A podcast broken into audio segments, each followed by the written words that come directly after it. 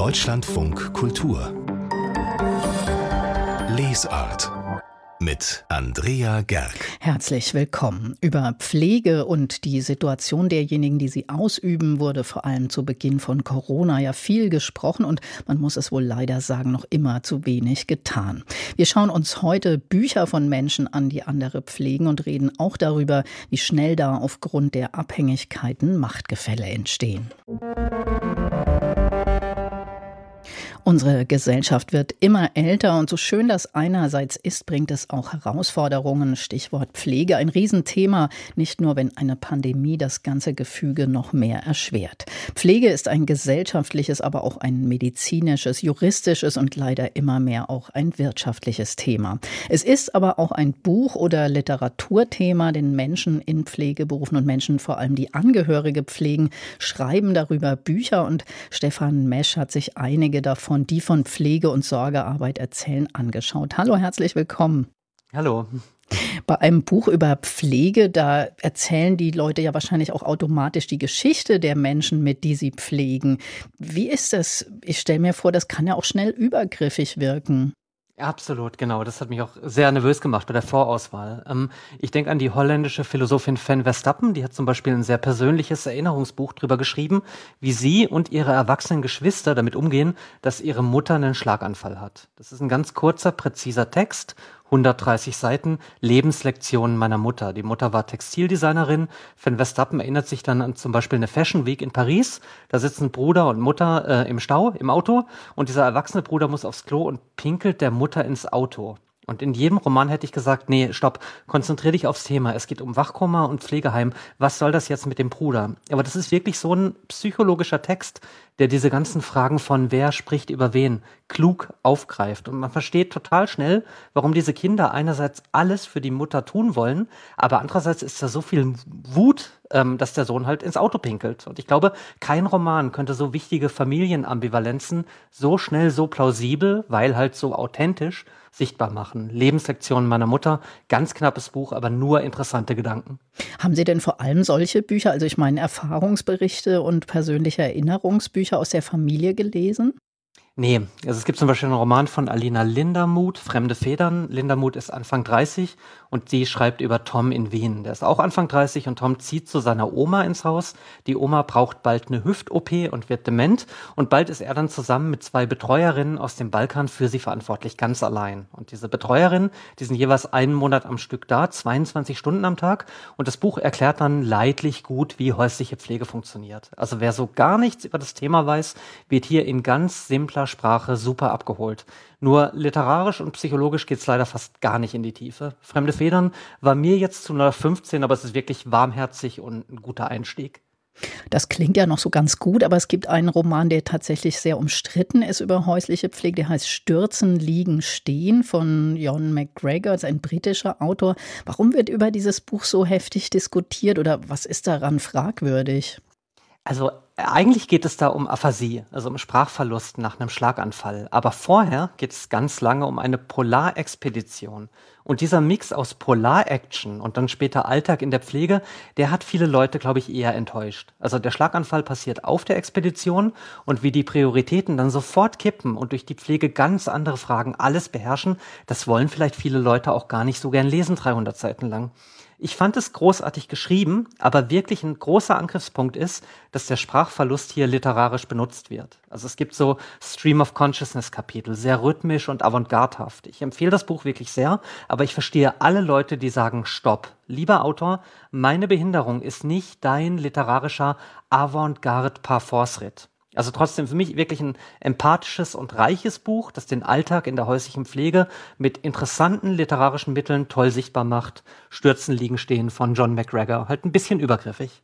Aber wenn Sie mal jetzt so quasi querbeet gucken, was Sie alles gelesen haben, dann scheint doch positiv zu sein, mal grundsätzlich, dass überhaupt Menschen sichtbar werden, die jetzt sagen, wir pflegen oder, Ist das doch eigentlich ein positiver Trend? Das schon, aber ich finde, ja, nee, aber ähm, ich merke, da gibt es trotzdem noch dieses riesige Ungleichgewicht, weil ähm, Leute, die Pflege erfahren und Leute mit Behinderung, die ähm, sind gar nicht so fixiert jetzt in ihren eigenen literarischen Arbeiten über den Pflegealltag zu schreiben, sondern die sagen oft, nee, wir müssen über Autonomie sprechen, über Politik, über Behindertenfeindlichkeit, über Eugenik, über die Corona-Richtlinien. Es gibt so viel, das sich gesellschaftlich tun muss. Da werde ich euch jetzt nicht erstmal lang erzählen, wie es mit meiner Assistenz läuft. Ich glaube nicht, dass wir dann einen Service erwarten dürfen, wie du, erklär mir in deiner literarischen Arbeit bitte auch noch das Pflegesystem oder schreib nette Dinge über zum Beispiel das vermeintliche Auf aufopfern durch deine Eltern. Ein Buch, das mich wirklich begeistert hat, gibt's leider nur auf Englisch. Ähm,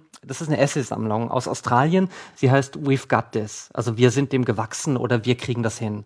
Und das Buch sammelt 26 kurze Essays von Leuten mit Behinderung, die Kinder kriegen und über diese Sorgearbeit, über diese Care-Arbeit schreiben, weil es eben auch gar keine Trennung gibt, wie die einen machen Sorgearbeit und die anderen empfangen sie. Und es ist so wichtig, dass wir allen ermöglichen, selbst wieder für andere Sorge tragen zu können. Große Empfehlung, We've Got This von Eliza Hall. Was haben Sie denn, wenn Sie mal so drüber gucken, gelernt aus all diesen Büchern? Ich merke, dass beim Thema Pflege wirklich alle Seiten immer sagen, ja, das ist ganz wichtig, systemrelevant, das geht uns alle an. Doch dass sich das medial eben wirklich kaum spiegelt. Ich kenne kaum Serien mit Figuren, die gepflegt werden oder die pflegen. In Büchern ist es oft ein Thema von so vier oder fünf und es betrifft die Nebenrollen. Es ist fast nie der Fokus. Und am meisten gelernt habe ich aus zwei aktuellen Büchern vom selben Autor. Er heißt Frédéric Vallet und Valère hat selbst in der Pflege gearbeitet in Berlin und dann im Frühling 2020 während dem Lockdown KollegInnen interviewt. Das Buch heißt Pflegeprotokolle und das hilft mir wirklich sehr, das System und die grundsätzlichen Probleme zu verstehen. Aber er hat danach auch einen Roman geschrieben, der auf seinem persönlichen Erleben fußt, Haus voller Wände. Und da geht es um eine Wohngruppe. Viele in dieser Wohngruppe leben mit Trisomie 21 und Haus voller Wände hilft mir, weil es ermahnt, denkt Pflege viel mehr von Seite der Gepflegten aus. Wenn du pflegst, geht es um die Ermächtigung und die Wünsche. Es geht nicht, vorrang, vorrang, äh, es geht nicht vorrangig um dich. Du arbeitest da. Du wirst mit Geld kompensiert. Ja, genau. Und jetzt so im März kommen noch zwei Bücher.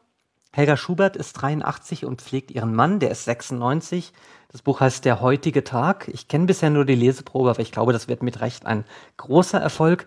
Und es kommt ein französisches Buch auf uns zu über das Leben in den Bergen, in den Cevennen von Clara Dupont-Monod. Das heißt Brüderchen. Das ist ein Buch, in dem ein behindertes Kind nur beschrieben wird, wie eine Puppe oder wie ein Hindernis oder eine Requisite. Und in dem nur die Gefühle der Pflegenden gezeigt und ernst genommen werden. Also das fand ich so entmündigend und trostlos. Wirklich nur Sätze wie, das Kind ist wie ein Schatten auf einem Gemälde. Das Kind kann gar nichts, aber es kann uns so viel beibringen. Also diese deutsche Übersetzung ist noch nicht erschienen. Ich darf also noch nicht über die Qualität dieser Übersetzung urteilen.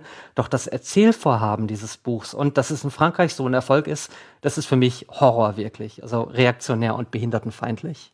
Also so soll man es nicht machen, aber wenn Sie sich ein Buch ausdenken wollen würden, wie sollte es denn sein zu dem Thema?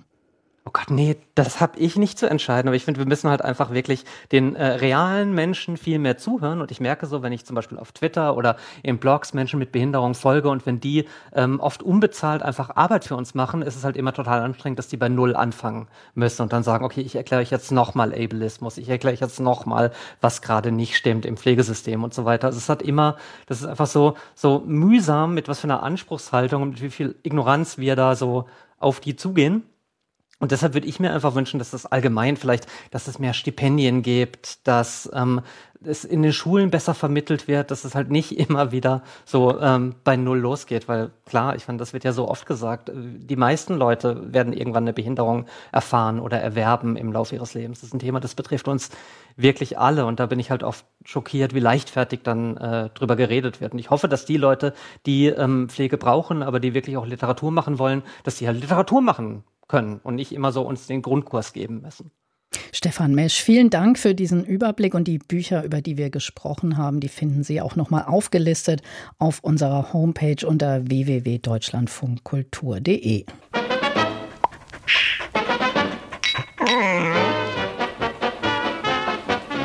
Der Mops des Monats.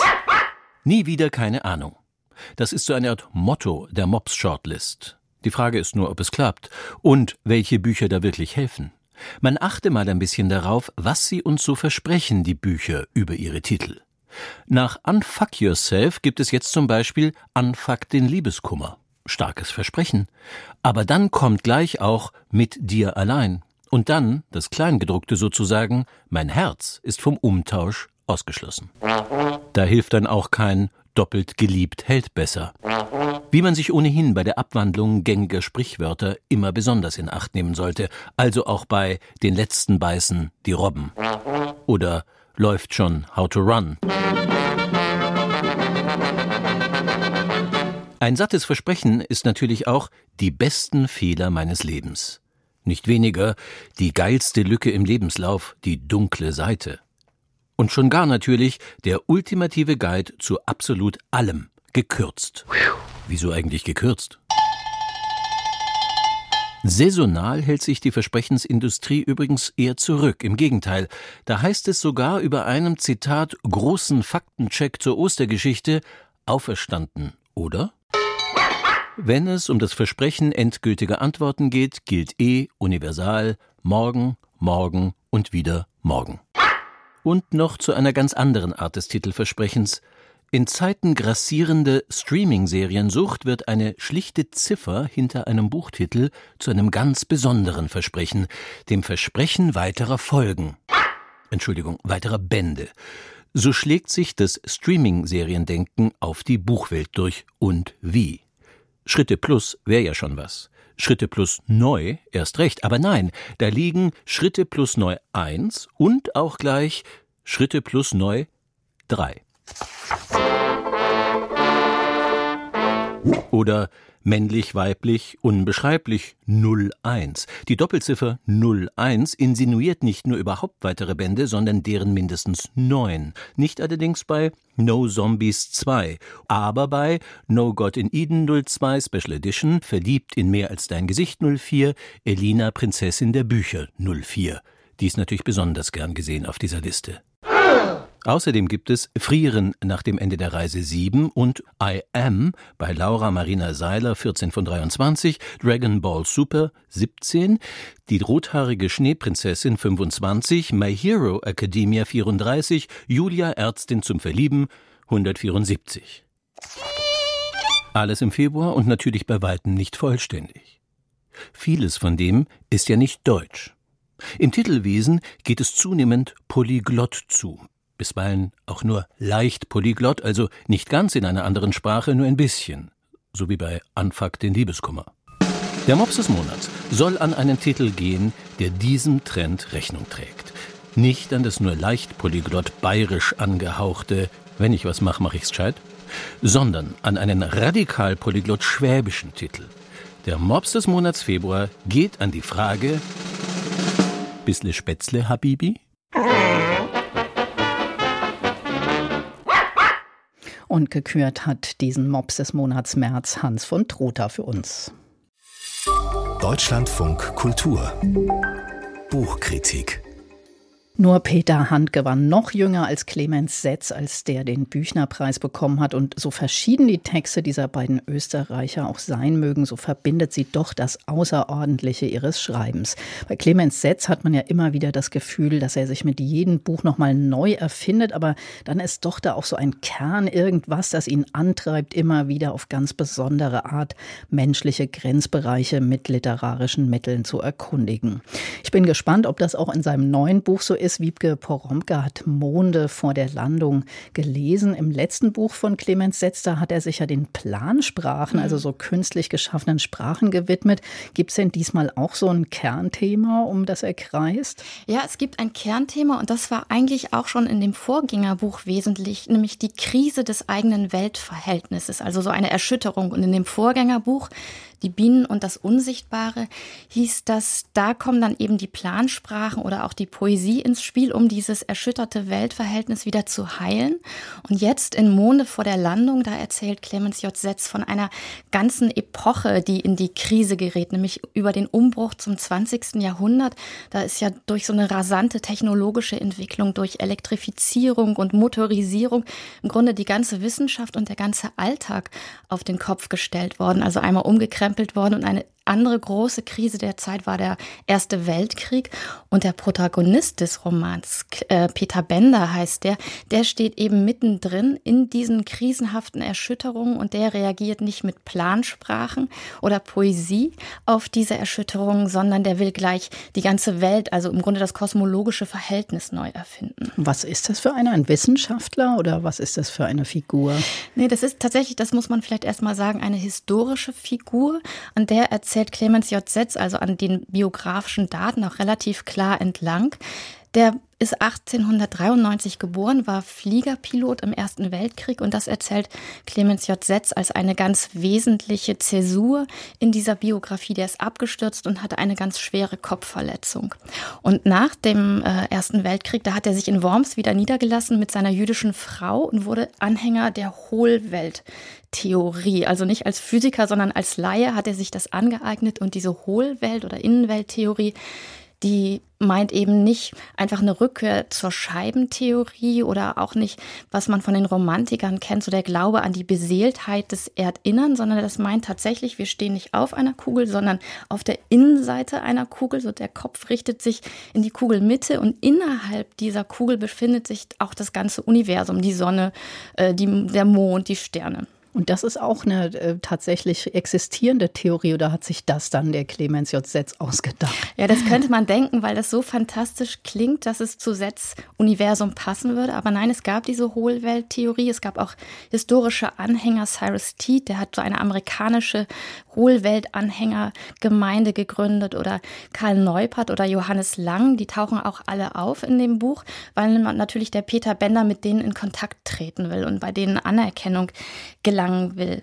Und das ist ganz interessant, wenn man nochmal auf diese Zeit schaut. Da schossen ja wirklich die Ideen ins Kraut. Also es gab plötzlich Einsteins Relativitätstheorie oder die Heisenbergsche Unschärfe-Relation und dann eben auch so in Anführungsstrichen durchgeknallte Theorien, wie beispielsweise Hermann Sörgel, der wollte die ganzen Kontinente neu arrangieren, indem er das Mittelmeer trockenlegte und eben auch sowas wie die Hohlwelttheorie gab es dann auch. Und womöglich war das für Zeitgenossen erstmal gar nicht so leicht zu unterscheiden, was von diesen ganzen Neuerungen, die Relativitätstheorie klingt ja auch erstmal relativ ungewöhnlich und was was war spinnert und was war wirklich wissenschaftlich fundiert wenn man auf diesen Peter Bender nochmal schaut, der ja eben Flieger war und es eben besser wissen müsste, weil er ja von oben schon auf die Erde geguckt hat und diesen Absturz erlebte, dann kriegt es bei, für mich bei der Lektüre nochmal so was ganz äh, Trauriges auch, weil der ja im Grunde durch diese Theorie wie so rückwirkend probiert, das Erlebte ungeschehen zu machen.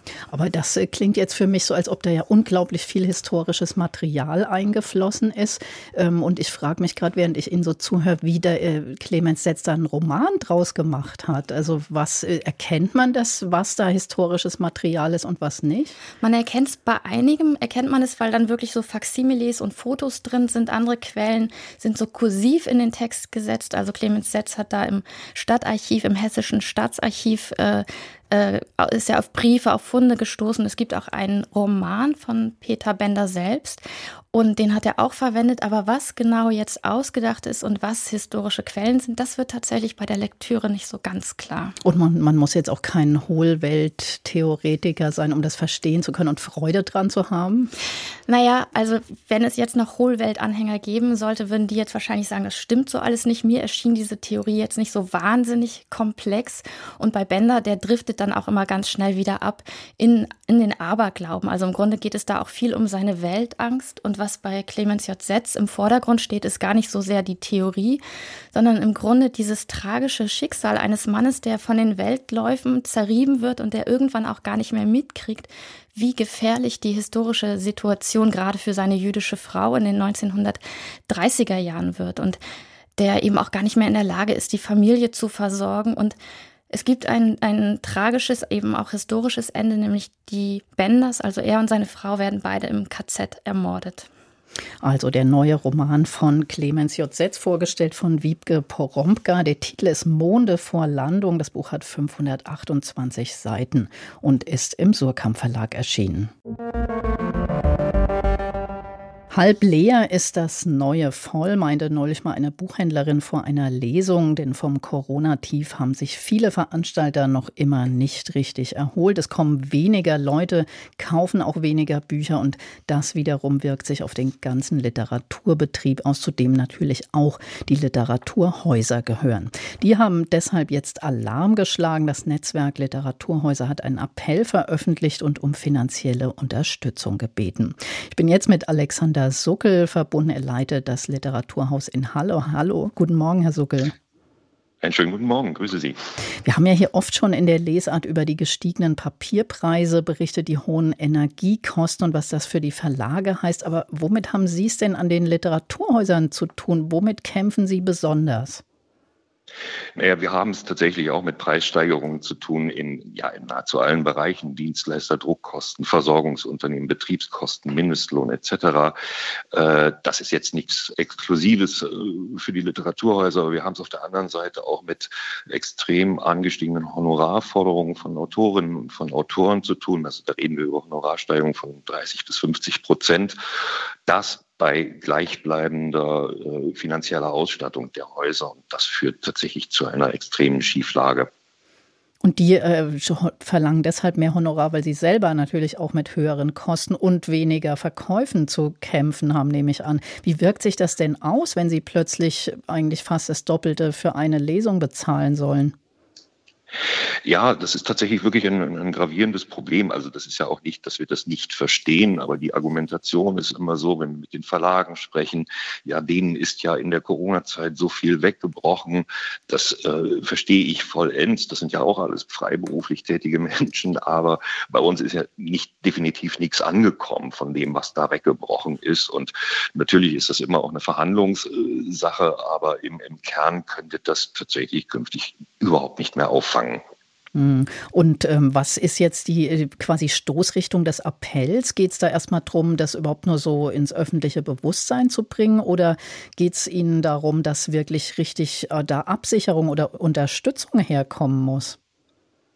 Es geht im Kern eigentlich um zwei Dinge. Das eine ist äh, erstmal um ein Bewusstmachen, dass die Literaturhäuser und dieses dichte Netz von Literaturhäusern im deutschsprachigen Raum ein wesentliches Glied in der Kette zwischen den Autoren auf der einen Seite und dem Publikum auf der anderen Seite äh, sind. Und wir sind tatsächlich der Ort, wo die Begegnung, die leibhaftige Begegnung zwischen Autoren und Autoren und dem Publikum stattfindet. Dies zum einen, das heißt, wir sind nicht Gegner von Autoren, nicht Gegner von Verlagen, sondern Teil einer wichtigen Kette. Und das andere ist ja, dass äh, es darum geht, dieses wirklich wichtige Netzwerk äh, einfach auch zu erhalten, sprich natürlich auch für das finanzielle Überleben Sorge zu tragen. Das richtet sich an kommunale Instanzen, an Kulturdezernate, aber eben auch an den Bund und die Länder, dass diese wirklich europaweit einmalige Struktur äh, erhalten bleiben muss unbedingt muss, wenn dieser ganze Literaturbetrieb nicht irgendwie völlig äh, sich auflösen soll.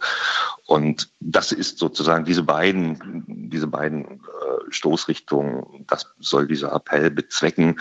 Es geht darum, dass die Literaturhäuser ja nicht nur wie in den 80er oder 90er Jahren so eine klassische Wasserglaslesung, sondern die Programmangebote der Literaturhäuser sind vielfältiger. Äh, es sind inkludierende Angebote für Leseferne äh, Menschen, es sind Diskussionen, es ist so viel, unendlich so viel mehr als nur das klassische äh, Autorengespräch.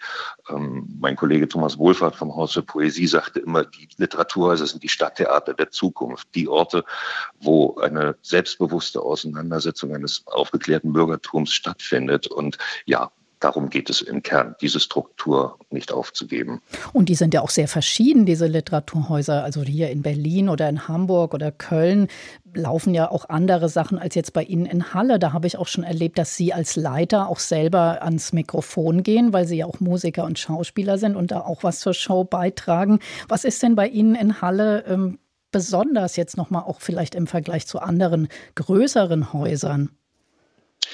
Das ist tatsächlich unterschiedlich. Also ähm, natürlich ist ein Literaturhaus in so einer mittelgroßen Stadt, wie es Halle an der Saale ist, äh, etwas anderes als äh, ein Literaturhaus in Berlin, wo es ja deren drei oder sogar eigentlich vier gibt. Ähm, wir haben von Anfang an gesagt, wir brauchen eine, eine große Vielfalt des Programmangebotes, damit auch erstmal bewusst wird, was eigentlich ein Literaturhaus leisten kann.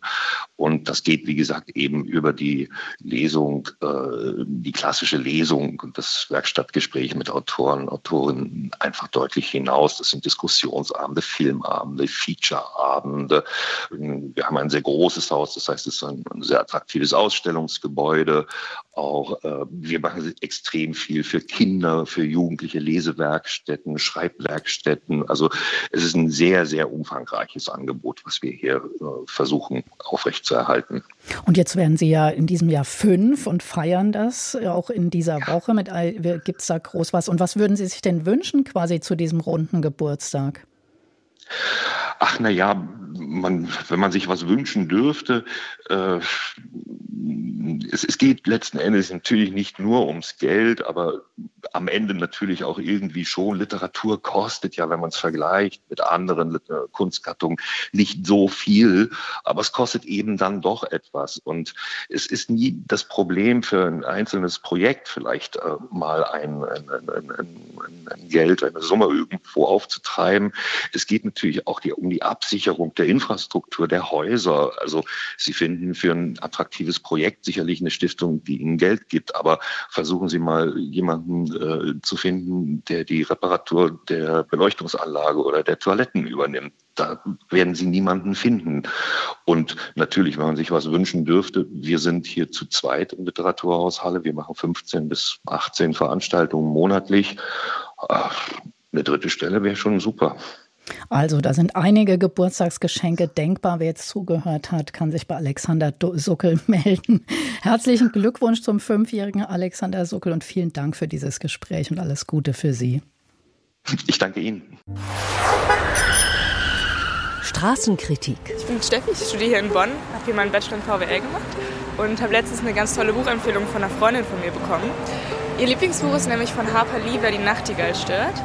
Und das habe ich mir dann auch mal vorgenommen und im Urlaub gelesen. Und es ist ein ganz tolles Buch. Ich glaube, es ist in den 1950er Jahren, beschäftigt sich mit der Rassentrennung in Amerika, aber es ist eigentlich ein Coming-of-Age-Buch von einer ganz jungen, aufgeweckten Mädchen, das sehr frech ist und sehr neugierig und Sie wird über dieses Buch so langsam konfrontiert damit, dass die Welt nicht ganz so gerecht ist. Und ihr Vater ist Anwalt und beschäftigt sich mit einem Rechtsfall, bei dem es genau um dieses Problem geht. Es hat so ein bisschen den Touch von einer Schullektüre, weil es auch in den Staaten, glaube ich, so gelesen wird. Also das merkt man, wenn man es liest, weil man es, glaube ich, auch sehr klar interpretieren kann in verschiedene Richtungen. Aber ich fand es trotzdem sehr gut, ja. In Bonn liest Steffi Haberlies Klassiker Wer die Nachtigall stört, erschienen in einer Übersetzung von Claire Malignon beim Rowold Verlag als Taschenbuch für 10 Euro. Alles ist teurer geworden. Der Buchmarkt stöhnt wegen der hohen Papierpreise und manche Verlage müssen schon um ihre Existenz fürchten. Wenn da jemand einen neuen Verlag gründet, dann muss er schon ganz schön viel Mut haben oder eine Idee, die ihn nicht loslässt. Die 29-jährige Katharina Wicht hat sich getraut und im letzten Jahr in ihrem WG-Zimmer in Berlin-Neukölln einen Verlag gegründet. Irgendwo zwischen Bett, Bücher, Regalen, Schreibtisch und sich stapelnden Bücherkisten. Und genau dort hat Leonie Team Sie besucht. Als ich klein war, wollte ich nicht nur unbedingt Lektorin werden. Mein Traum war auch, alle gelben Reklambändchen zu sammeln. Dann habe ich Literatur und Germanistik eben studiert und habe gemerkt, dass es noch vieles gibt, was nicht in den gelben Reklambändchen drin ist, was aber trotzdem lesenswert ist. Erzählt Katharina Wicht, Gründerin des Verlags Paresia. Die Verlegerin will in der Edition Schatten Texte wieder auflegen, die es nicht in den Kanon geschafft haben, aber dennoch einflussreich waren. Die Bücher sind in Schwarz gehalten, ein Schatten der bekannten gelben Reklamhefte. Und ich möchte gern mein Bedürfnis, Sachen zu sammeln und irgendetwas zu einem Kanon zu machen, gegen den Kanon selbst wenden. Und das war die Idee der Schattenreiche. Einer dieser sogenannten Schattenautoren ist der österreichische Architekt Adolf Loos. Er zählt zu den Wegbereitern der Moderne und, das gehört auch zu seiner Persona, ist ein verurteilter Sexualstraftäter. Sein bekanntester Aufsatz Ornament und Verbrechen geistert bis heute durch die Kunstgeschichte und Geisteswissenschaften. Es drängt sich die Frage auf, warum sollte ausgerechnet Adolf Loos einer der einflussreichsten Architekturtheoretiker des 20. Jahrhunderts, im Reich des Schattens beheimatet sein. Schattenautoren sind nicht unbedingt unbekannt vom Namen her, aber sind in Schubladen gerutscht. Das liegt vor allem daran, dass es sich bei den Texten um kleine Formen der Literatur handelt.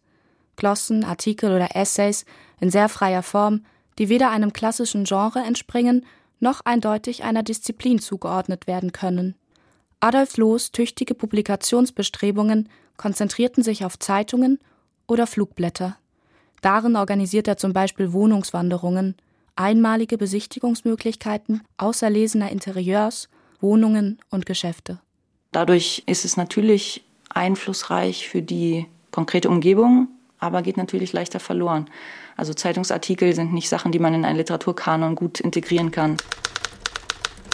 Das Fehlen des Ornaments hat die übrigen Künste zu ungeahnter Höhe gebracht. Die Symphonien Beethovens wären nie von einem Manne geschrieben worden, der in Seide, Samt und Spitzen dahergehen musste. So heißt es in Loos Pamphlet gegen das Ornament.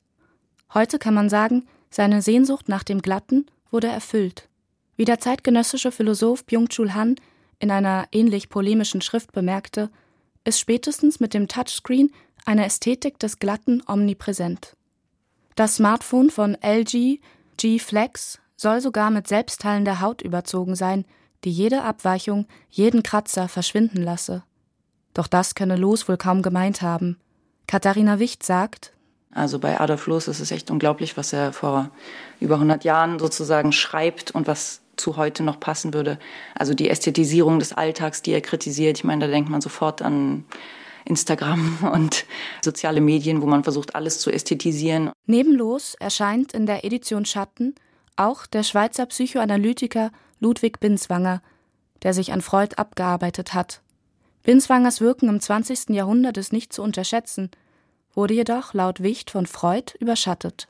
Er sagt, wir können nicht einfach nur sagen, das steht für das im Traum und so. Die Träume sind eine eigene Existenzweise. Und Binswanger schafft es eben, Freud ein bisschen weiterzudenken, innerhalb des Freud-Universums, könnte man sagen. Binswanger kritisiert vorrangig Freuds Interpretation von Träumen. Die Einleitung zu seinem Werk stammt von dem jungen Foucault. Der Psychoanalyse ist es niemals gelungen, die Bilder sprechen zu lassen. Das Vorwort Foucaults ist besonders. Allein schon durch seine Länge. Es nimmt genauso viel Platz ein wie der Text von Binswanger. Was jedoch bei all diesen Namen auffällt, Loos, Binswanger, Foucault, bisher publiziert Wicht nur männliche Autoren.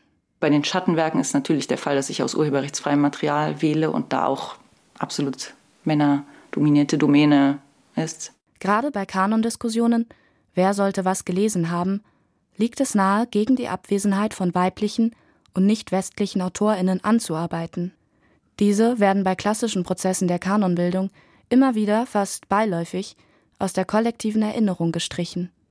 Die Edition Schatten wäre geradezu prädestiniert, alles anders zu machen ein Manko einer ansonsten vielversprechenden Reihe. Leonie Ziem war bei Katharina Wicht und ihrer Edition Schatten zu Besuch.